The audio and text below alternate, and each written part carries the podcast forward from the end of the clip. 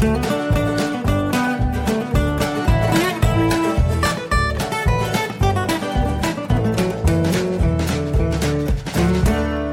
willkommen zu Jörn Schars feinem Podcast, Episode 42. Ich bin Jörn Schaar und ihr seid es nicht.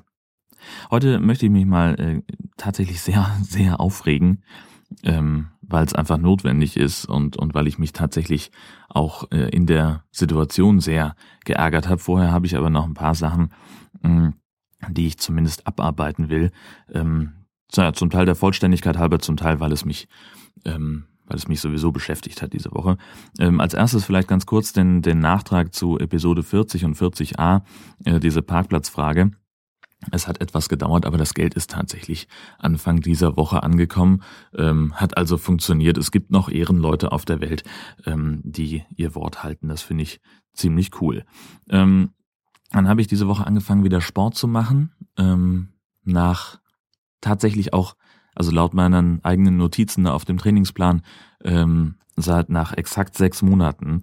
Ähm, das war, das ging überraschend gut. Ähm, weil, also ich habe schon, das ist irgendwie, weiß ich nicht, der dritte Trainingsplan, den die mir gemacht haben, dementsprechend ähm, schon so ein bisschen für Fortgeschrittene. Und ich hatte eigentlich befürchtet, dass wenn ich jetzt ein halbes Jahr lang nicht da bin, äh, dass sich dann doch äh, ja ein bisschen Muskelmasse wieder zurückbildet, dass es dann eben noch anstrengender wird. Ähm, gefühlt hat sich da nichts verändert. Es ist immer noch genauso anstrengend wie beim letzten Mal. Ähm, und ja, Gott, es hat tatsächlich auch ein bisschen Spaß gemacht. Muskelkater kam leicht und vor allem verspätet, also mit zwei Tagen Versatz ähm, und klingt jetzt auch langsam wieder ab. Ähm, hab nur leider heute keine Zeit, nochmal wieder hinzugehen. Dann mache ich das halt am Montag. Ähm, da ist ja auch noch ein Tag. Ähm, ja, dann sind wir auch schon, ach so, hier, ach ja, dieses andere, iTunes. Ich versuche seit Monaten tatsächlich iTunes auf meinem Rechner zu installieren und weil ich möchte gerne meine Podcasts da anmelden. Ähm, sowohl den High Alarm Podcast als auch Jörn Schaas für einen Podcast. Ähm, und es funktioniert einfach nicht. Also ich binde mir dieses Ungetüm von Software, das alle 14 Tage äh, zwei Gigabyte äh, Software-Updates nachladen will, ja nicht einfach so aus Spaß ans Bein. Nein, das hat einen tieferen Zweck, nämlich zumindest den einen, um meine Podcasts da anzumelden. Also sprich, äh, installieren, anmelden und meinetwegen wieder wegschmeißen. Denn äh, iTunes geht mir, ging mir in der Vergangenheit kolossal auf den Keks, als ich es mal auch installieren musste. Ich glaube auch wegen der Podcast-Produktion damals dienstlich. Mm. Und es funktioniert aber nicht. Mein Browser weigert sich schon, das Paket runterzuladen, was ich, was mich einerseits ärgert, was ich andererseits aber ziemlich cool finde. Ähm, denn grundsätzlich kommt mir ja von Apple nichts ins Haus. Das ist einfach so eine Philosophiefrage. Ähm, und mein Browser scheint das ziemlich verinnerlicht zu haben.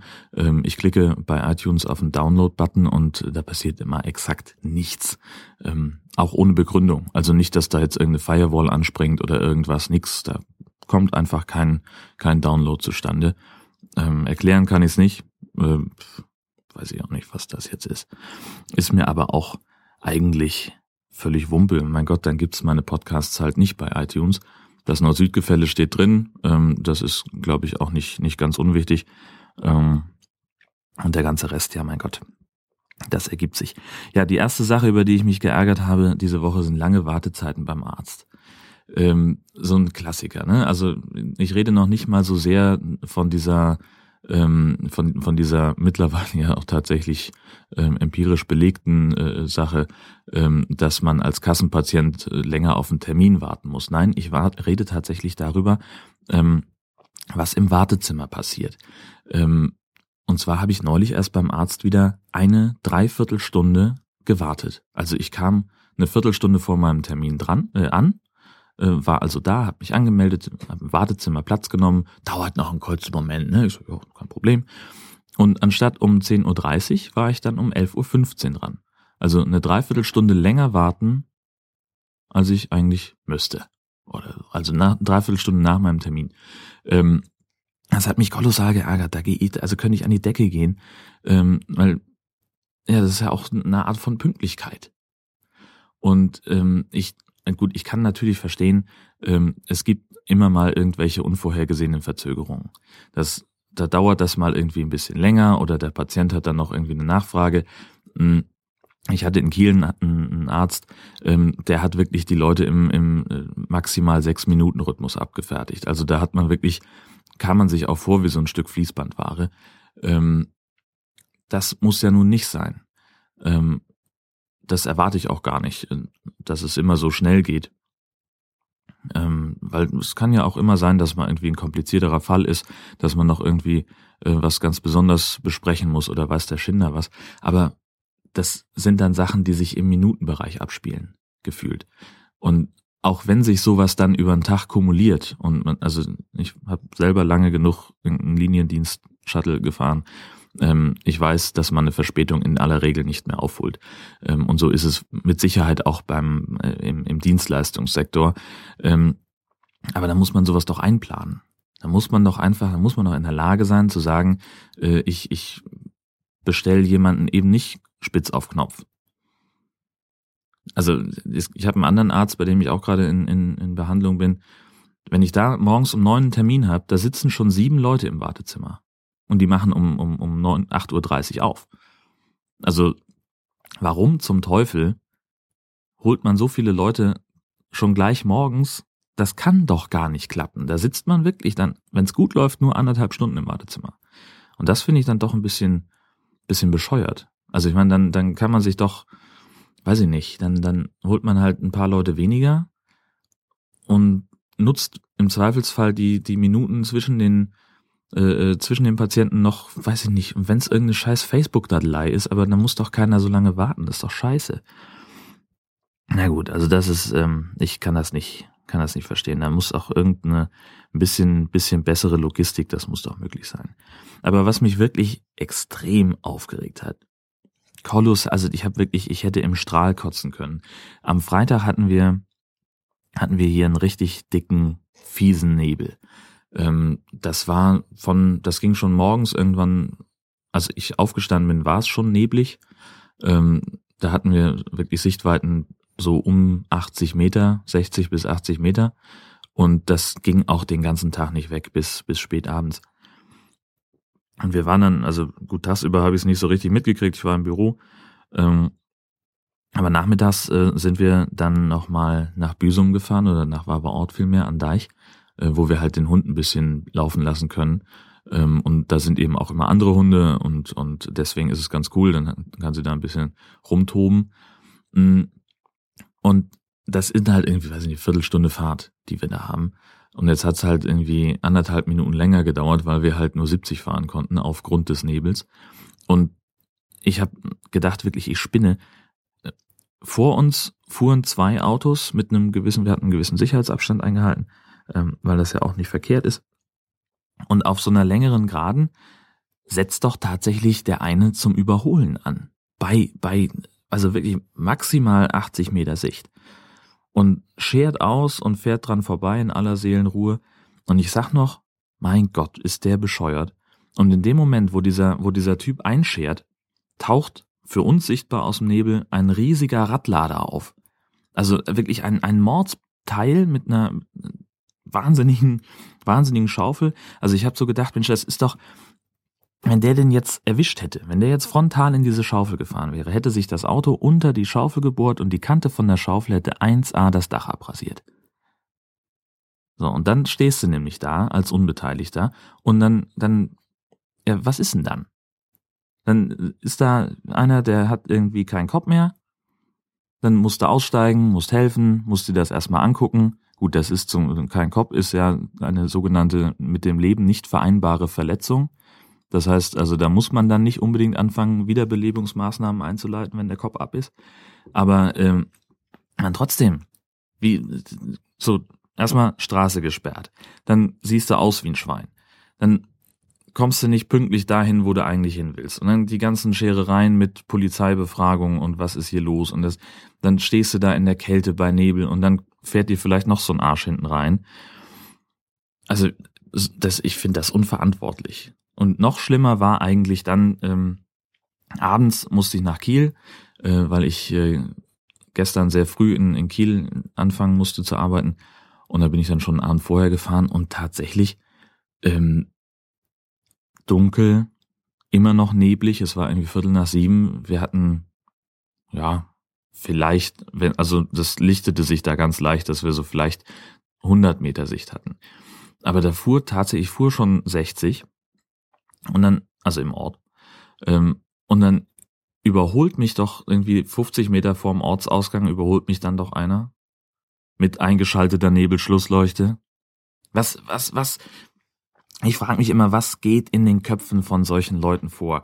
Gerade, also die, die Aktion, die war so unnötig, weil letztlich, ähm, man konnte natürlich wieder nicht sehen, was, was von vorne kam. Aber der fuhr dann halt mit einem, mit einer, was weiß ich, was für eine Geschwindigkeit. Ähm, und zwei Minuten später habe ich ihn wieder eingeholt, weil er irgendwie dann hinter jemand anderem festhing und eben nicht mehr überholen konnte. Ähm, aber ich frage mich, was ist mit solchen Leuten los?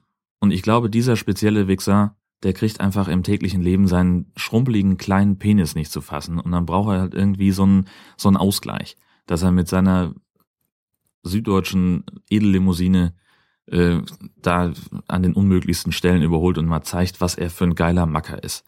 Und guck mal, ich habe auch noch eine Nebelschlussleuchte. Schön übrigens der Tweet von von ähm, ähm, äh, Pyrolim heißt sie bei Twitter, ähm, die das die Nebelschlussleuchte als Augenlötlampe bezeichnet hat, weil die sich so schön einbrennt.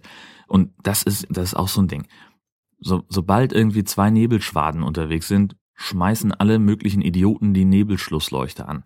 Ich möchte solche Menschen aus dem Auto rausholen. Ich möchte ihnen keine Gewalt antun. Ich möchte sie aus dem Auto rausholen, sie auf einen bequemen Campingstuhl setzen, hinter ihr Auto, und dass sie aus fünf Meter Entfernung mal in diese Nebelschlussleuchte reingucken müssen, während ihnen jemand, ein sehr langweiliger Typ am besten, einen länglichen Vortrag darüber hält, warum man die Nebelschlussleuchte in 90 Prozent aller Fälle nicht braucht.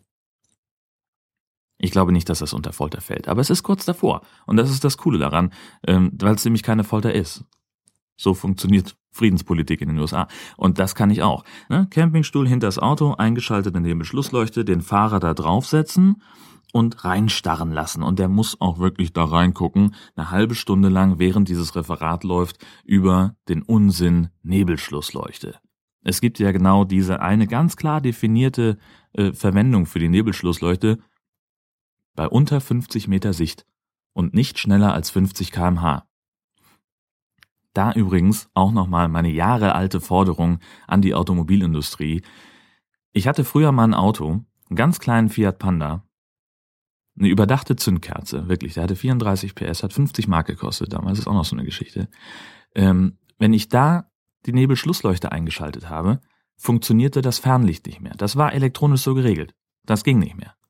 Und jetzt frage ich bei so einem hochmodernen Schlitten, wie man ihn heute gemeinhin fährt, da muss das doch möglich sein, einfach mit Einschalten der Nebelschlussleuchte den Motor auf 50 Stundenkilometer abzuregeln.